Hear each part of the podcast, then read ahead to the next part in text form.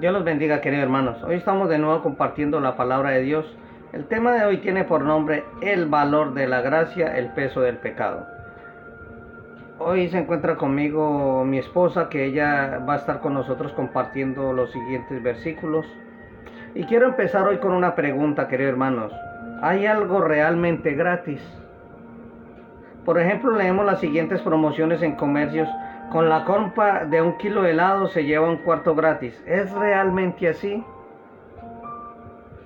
Hoy siempre alguien va a pagar. Siempre alguien pagará, ¿no? Vamos a leer en Romanos 6:23. Porque la paga del pecado es muerte, mas dádiva de Dios es vida eterna en Cristo Jesús, Señor nuestro. Queridos hermanos, el gran, el, gran engaño del mundo es, es pensar de que hay cosas que son gratuitas. O dicho de otro modo, que tal vez haciendo ciertas acciones, o sea, haciendo pecado, no, no pasará nada. Cuando Dios creó al hombre, lo puso en un lugar privilegiado, pero tenían la restricción muy importante. Veamos cómo los engañó la serpiente para caer. Vamos a leer en Génesis 3, 3 y 4. Pero del fruto del árbol que está en medio del huerto, dijo Dios, no comeréis de él, ni le, ni le tocaréis para que no muráis. Entonces la serpiente dijo a la mujer, no moriréis. Queridos hermanos, escuchen, el diablo les dijo, no, no moriréis. ¿Era esto gratis? Lo que no pasa nada. Querido hermano, la salvación es gratis. ¿Para quién? Alguien tuvo que pagar por esto, ¿no? En Romanos 3:23 enfatiza de que todos han pecado y están privados de la gloria de Dios. Y en Romanos 5:12 dice, por medio de un solo hombre el pecado entró en el mundo y por medio del pecado entró la muerte. Fue así como la muerte pasó a toda la humanidad porque todos pecaron. Vamos a leer en Romanos 3:24. Siendo justificados gratuitamente por su gracia, mediante la redención que es en Cristo Jesús. Amén. Querido hermano, el precio de esta redención es la muerte de Jesucristo. Nosotros no pagamos el precio de nuestra redención. Es una deuda imposible para nosotros de pagar. Jesucristo lo pagó por nosotros. No tenemos ningún medio de pagar porque por ello eh, eh, estamos eh, espiritualmente en bancarrota, digamos, querido hermano. Nuestro Dios es infinitamente rico. Él nos sustituyó comprando nuestra redención con la sangre de su propio Hijo. Él pagó el costo total de nuestra salvación. De modo que nuestra salvación fuera su regalo gratis para nosotros, queridos hermanos. Porque Jesucristo nos redimió. Porque Él pagó de, su sangre. Dios puede eh, en su gracia ofrecernos libremente la salvación a través de la fe como un regalo gratuito para nosotros, queridos hermanos. Él nos ofrece libremente la justicia, pero alguien tuvo que pagar anteriormente. Vamos a leer en Romanos 22, eh, Romanos 3, perdón, del 22 al 25. La justicia de Dios por medio de la fe en Jesucristo para todos los que creen en Él, porque no hay diferencia, por cuanto todos pecaron, y están destituidos de la gloria de Dios siendo justificados gratuitamente por su gracia mediante la redención que es en Cristo Jesús, a quien Dios puso como propiciación por medio de la fe en su sangre para manifestar su justicia a causa de haber pasado por alto en su paciencia los pecados pasados. Queridos hermanos, el regalo ha sido pagado por completo me doy cuenta de que Jesucristo es mi redentor y Él derramó su sangre por mí como su, como su rescate. Me doy cuenta de que mi salvación ha sido comprada. querido hermano, fue comprada a un precio y muy alto, al precio no menos que la sangre de Jesucristo, el Hijo de Dios. Veamos esta historia que nos ilustra, querido hermano, lo que estamos compartiendo. Por ejemplo, un predicador acaba de invitar a sus oyentes a buscar de Dios. Cuando un joven exclamó, usted habla del peso del pecado, yo no lo siento. ¿Cuánto pesa? ¿20 kilos? ¿100 kilos? Preguntó el chico. Dígame, le preguntó el predicador, si usted pusiera un peso de 100 kilos sobre el pecho de un hombre muerto, ¿lo sentiría él? Entonces dice el chico, no, ya está muerto. El predicador prosiguió y le dijo, pues bien, el hombre no, se, no siente el peso del pecado porque espiritualmente está muerto. Entonces, queridos hermanos, si nosotros estamos muertos espiritualmente, no estamos sintiendo el peso del pecado. Amén. Vamos a ir a Romanos 6 del 10 al 15.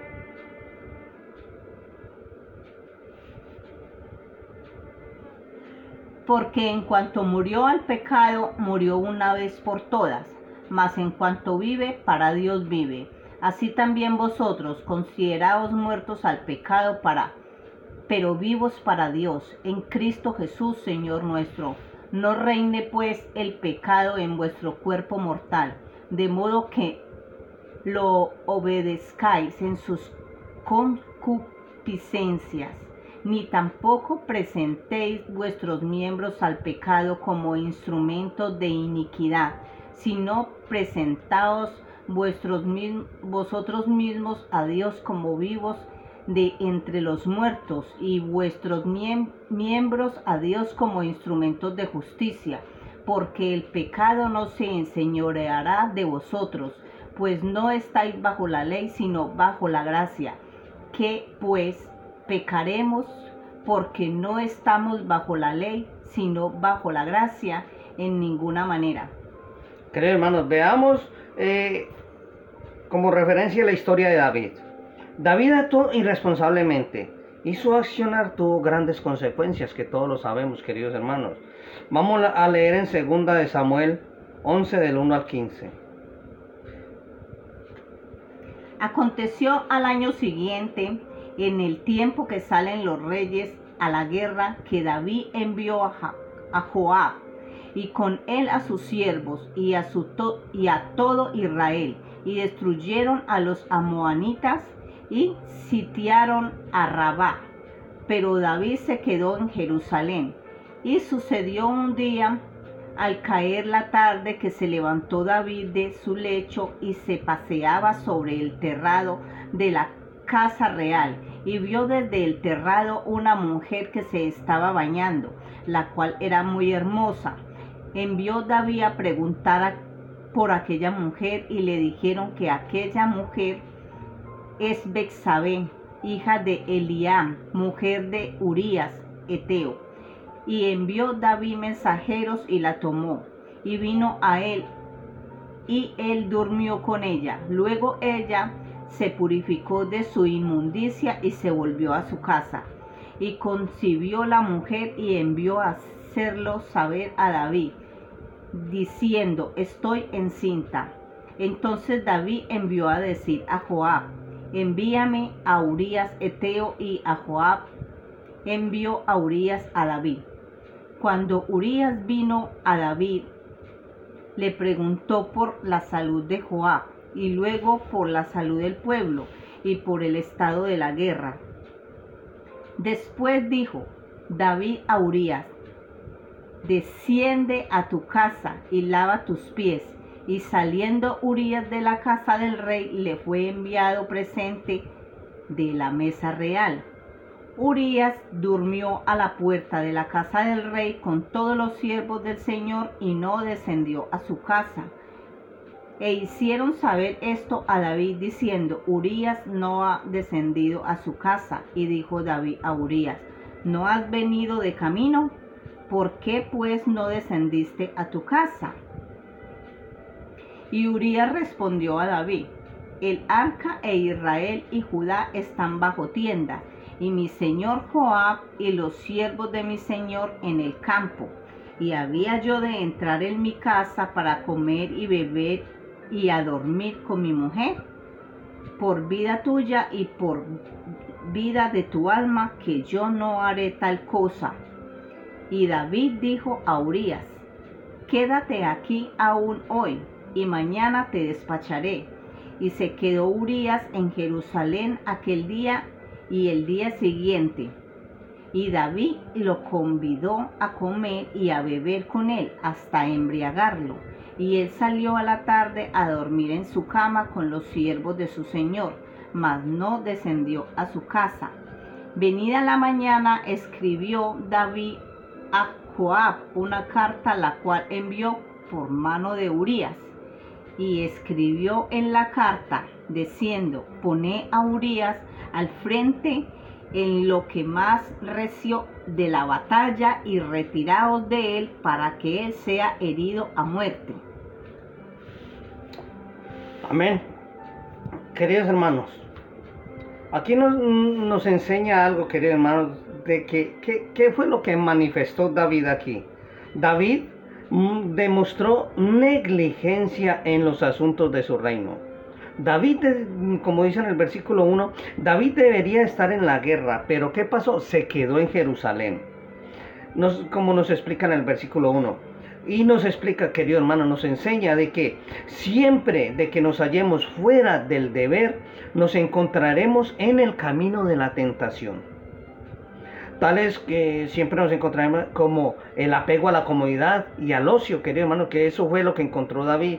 Y al caer la tarde, ¿qué pasó? David se levantó de su lecho. Y en el versículo 2 nos dice que el ocio es la madre de todos los vicios, la cama de la pereza. Es la cama de la pereza, queridos hermanos. Y es la madre de todos los vicios, queridos hermanos. Y esto nos resulta eh, con frecuencia, querido hermano, que, siempre nos encontramos de que cuando estamos nosotros eh, pecando, queridos hermanos, por ejemplo, que, eh, estemos haciendo adulterio, siempre nos encontramos con qué? Con la cama de la impureza. Entonces esto, ¿cómo se llama? Debilidad espiritual. Por lo tanto, queridos hermanos, no apartar sus ojos arriesgó su integridad.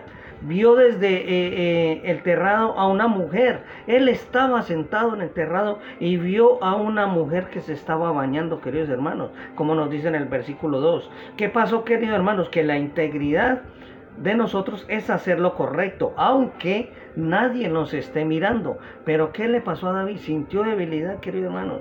O sea, que a causa de su pecado, tuvo consecuencias y que esto no fue gratis, queridos hermanos.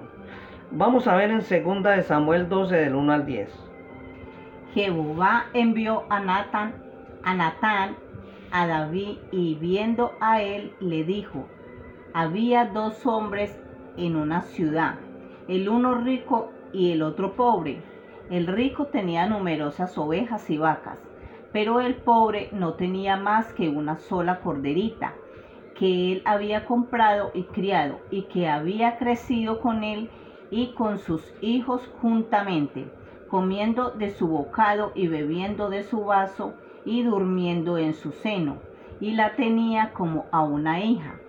Y vino uno de camino al hombre rico, y éste no quiso tomar de sus ovejas y de sus vacas, para guisar para el caminante que había venido a él sino que tomó la oveja de aquel hombre pobre y la preparó para aquel que había venido a él. Entonces se encendió el furor de David en gran manera contra aquel hombre y dijo a Natán, vive Jehová, que el que, te, que tal hizo es digno de muerte y debe pagar la cordera con cuatro tantos porque hizo tal cosa y no tuvo misericordia. Entonces dijo Natán a David, tú eres aquel hombre, así ha dicho Jehová, Dios de Israel, yo te ungí sobre por rey sobre Israel y te liberé de mano de Saúl y te di la casa de tu Señor y las mujeres de tu Señor en tu seno. Además te di la casa de Israel y de Judá y si esto fuera poco te habría añadido mucho más. ¿Por qué pues tuviste un poco en poco la palabra de Jehová diciendo lo, lo malo delante de sus ojos? A Urias Eteo heriste a espada y tomaste por mujer a su mujer, y a él lo mataste con espada de los hijos de Amón por lo cual ahora no se apartará jamás de tu casa la espada, por cuanto me menospreciaste y tomaste la mujer de Urias Eteo para que fuese tu mujer. Amén. Querido hermano, como dice, la espada nunca se apartó de su casa. Es increíble, querido hermano. Mira, querido hermanos, pagó los cuatro tantos, como dice en 2 de Samuel 12:6 pues por haber asesinado a Urias, cuatro de sus hijos murieron prematuramente. Primero, el niño nacido de su adulterio, Amón, a manos de Absalón, Absalón a manos de Joab y Adonais por orden de Salomón. Y como si esto fuera poco, queridos hermanos, dos de, dos de los hijos de David cometieron inmoralidades similares, similares a la que él cometió las consecuencias del pecado, queridos hermanos, son tremendas. El pecado siempre nos va a llevar a lo más lejos de lo que quisiera ir. Siempre lo va a tener eh, en más tiempo del que quisiera y, es, y, estar y, y siempre nos va a costar lo más caro de lo que queremos pagar, querido hermano. Como, como les repito, hermanos míos, no se puede sentir culpa, culpa y placer al mismo tiempo. No nos engañemos, aunque el pecado puede ser tentador, Dios tiene siempre algo más grande para nuestras vidas. Miren hermanos, la sexualidad es un hermoso regalo de Dios para disfrutar en el vínculo matrimonial. Este este es, uno de los elementos que produce mayor alegría y unión en la intimidad conyugal. De ahí que sea el área más elegida, queridos hermanos. ¿Por quién? Por Satanás. Para destruirla, para estropearla, para ensuciarla. Eso es lo que él quiere hacer, queridos hermanos. Entonces, ¿qué pasa, querido hermano? Que durante mucho tiempo se ha asociado el placer al pecado interpretando erróneamente todo lo agradable para nosotros como desagradable a Dios. Amén. Eh, miren hermano, los colonizadores inculcaron la idea de que el sexo era pecado, era perversión y un mal necesario para poder procrear. Ellos abogaron por él y nunca al placer. Y por él nunca, ni a la risa ni a la alegría se, se idealizaron la muerte, el dolor y el sufrimiento. Siempre predicaron y eh, la autoflagelación y la abstinencia sexual como valores supremos. O sea que siempre lo tenían, queridos hermanos, que la abstinencia siempre teníamos que tenerla. ¿Por qué? Porque era un valor supremo. Entonces, como resultado, este eh, es, digamos, un paradigma aún vigente, muchas parejas cristianas descuidan el amor, no alimentan la pasión y minimizan el poder de la unión sexual matrimonial. En eso tenemos que tener mucho cuidado, querido hermano, y no equivocarnos, no hacer esa separación errónea, queridos hermanos. Eh, por ejemplo, querido hermano, en una sociedad que que se enfatiza por lo sexual y con un mensaje libertino, debemos de comprender el valor de este regalo que es encausado positivamente. Como se dice, el placer debe de darse no en el placer, sino en el contexto del amor.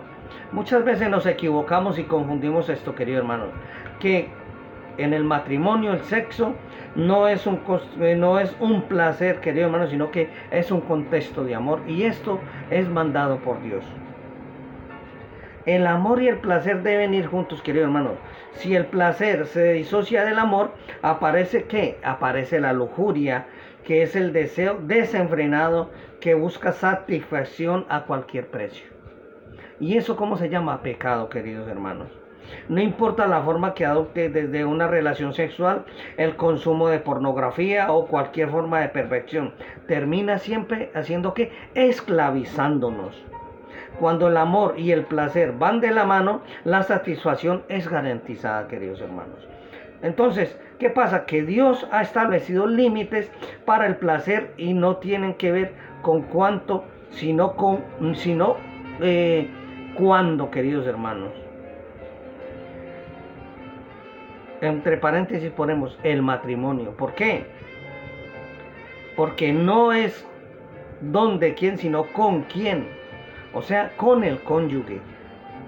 En la Sagrada Biblia nos advierte que en cuanto no en cuanto a no deshonrar el lecho matrimonial y agrega el que comete adulterio no tiene sexo, sexo sin el que así actúa se destruye a sí mismo. ¿Entendieron, hermanos? El que comete adulterio no tiene sexo el que así actúa se destruye a sí mismo. Amén. Vamos a ver en Proverbios 6, 32, 33.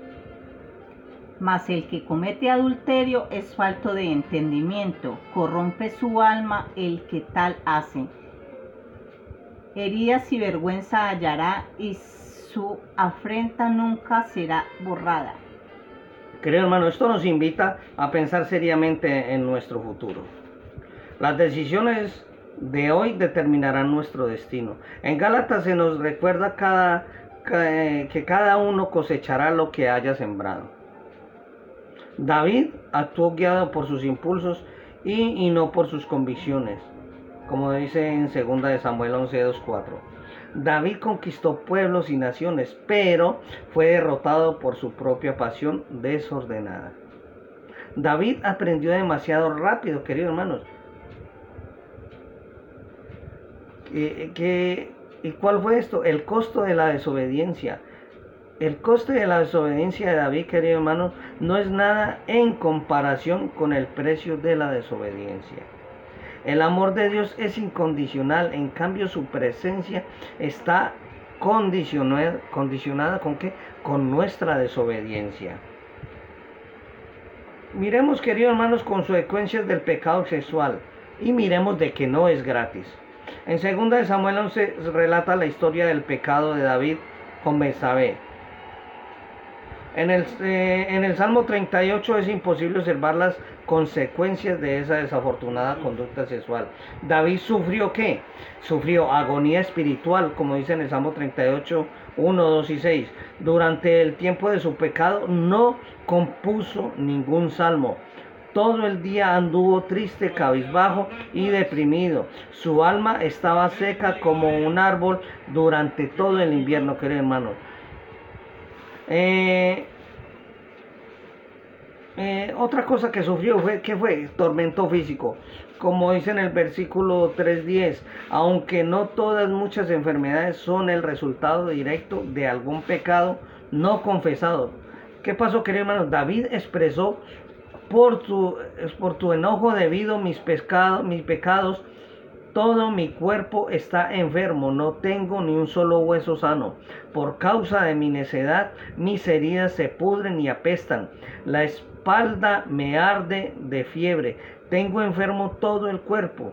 Las fuerzas me abandonan, aún la vista se me nubla. Entonces, querido hermano, ¿qué, ¿qué pasó? Y después de esto, ¿qué pasó? Que el aislamiento social. ¿Qué pasó? Como dicen los versículos 11, 16, el pecado nos aleja no solo de Dios, sino también de las personas que más amamos. David reconoció su soledad al decir, mis mejores amigos y hasta mis parientes se mantienen a distancia. David no pudo engañarse a sí mismo y engañar a otros, pero solo por qué? Por un tiempo, querido hermano. Otra cosa que sufrió, ¿cuál fue? La ansiedad emocional, como dice en los versículos 17, 22. En verdad estoy a punto de caer. Voy a confesar mis pecados, pues me llenan de inquietud. David perdió la paz, pagó el precio muy alto, queridos hermanos. Por un momento de pasión descontrolada, David aprendió un principio básico. uno no puede violar las leyes de Dios y obtener que felicidad. Yo cómo voy a esperar de que voy a tener felicidad duradera si estoy fallándole a Dios, queridos hermanos. Entonces, queridos hermanos, una conducta sexual inapropiada afecta la relación nuestra con Dios, como dice en el Salmo en, en, Samuel 11:27 dice, mas esto que David había hecho fue desagradable ante los ojos de Dios. Miren hermanos, mientras más cerca de Dios caminemos, menos espacio habrá para que se interponga algo entre usted y el querido hermano. Todo pecado al principio es atractivo, querido hermano. Luego es aterrador. Al principio es fascinante, luego una locura y al principio engaña, luego es una condena. Promete vida y produce muerte, querido hermano. Es lo más desilusionante del mundo. Vamos a ver en Romanos 8, 38, 39. Por lo cual estoy seguro de que ni la muerte, ni la vida, ni ángeles, ni principados ni potestades, ni lo presente, ni lo porvenir, ni lo alto, ni lo profundo, ni ninguna otra cosa creada nos podrá separar del amor de Dios que es en Cristo Jesús, Señor nuestro. Amén. Y miremos en Colosenses 3, 1, 16, que nos dice. Aleluya.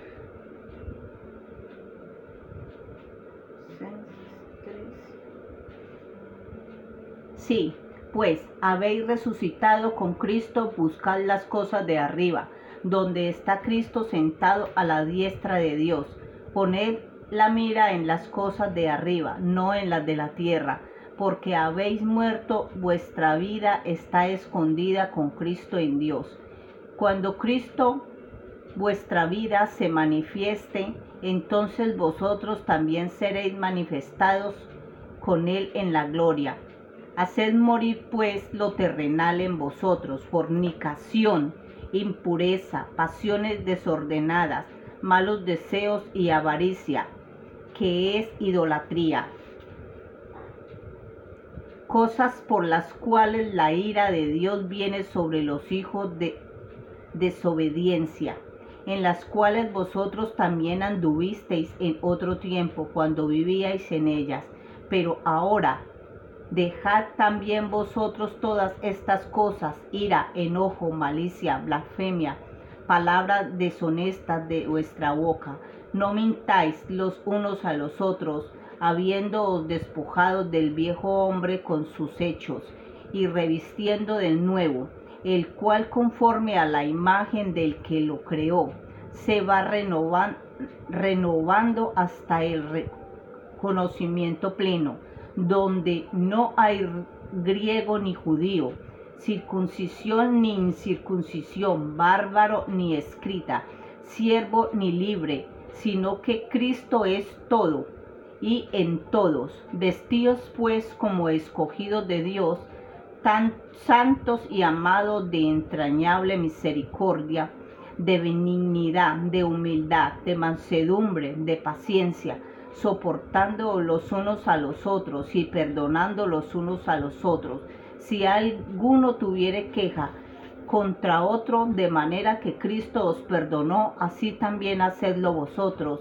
Y sobre todas las cosas vestidos de amor, que es el vínculo perfecto, y la paz de Dios gobierne en vuestros corazones, a la que asimismo fuisteis llamados en un solo cuerpo. Sed agradecidos la palabra de Cristo more en abundancia en vosotros, enseñándoos y exhortándoos unos a otros en toda sabiduría, cantando con gracia en vuestros corazones al Señor con salmos e himnos y cánticos espirituales. Amén. Miren, queridos hermanos, a medida que nos acercamos al momento más sublime de la venida del Señor, la cual estamos esperando con gran anhelo, es necesario que con más fuerza hablemos de este tema de, las, de la santidad, queridos hermanos. Si nosotros queremos que nuestra familia viva en santidad, cada uno de nosotros tenemos que, que caminar en santidad en medio de nuestra casa, de nuestro hogar. Caminar en santidad no es cumplir un conjunto de reglas que oprimen nuestros corazones. Es vivir vida en constante transformación y acercamiento a Dios, queridos hermanos.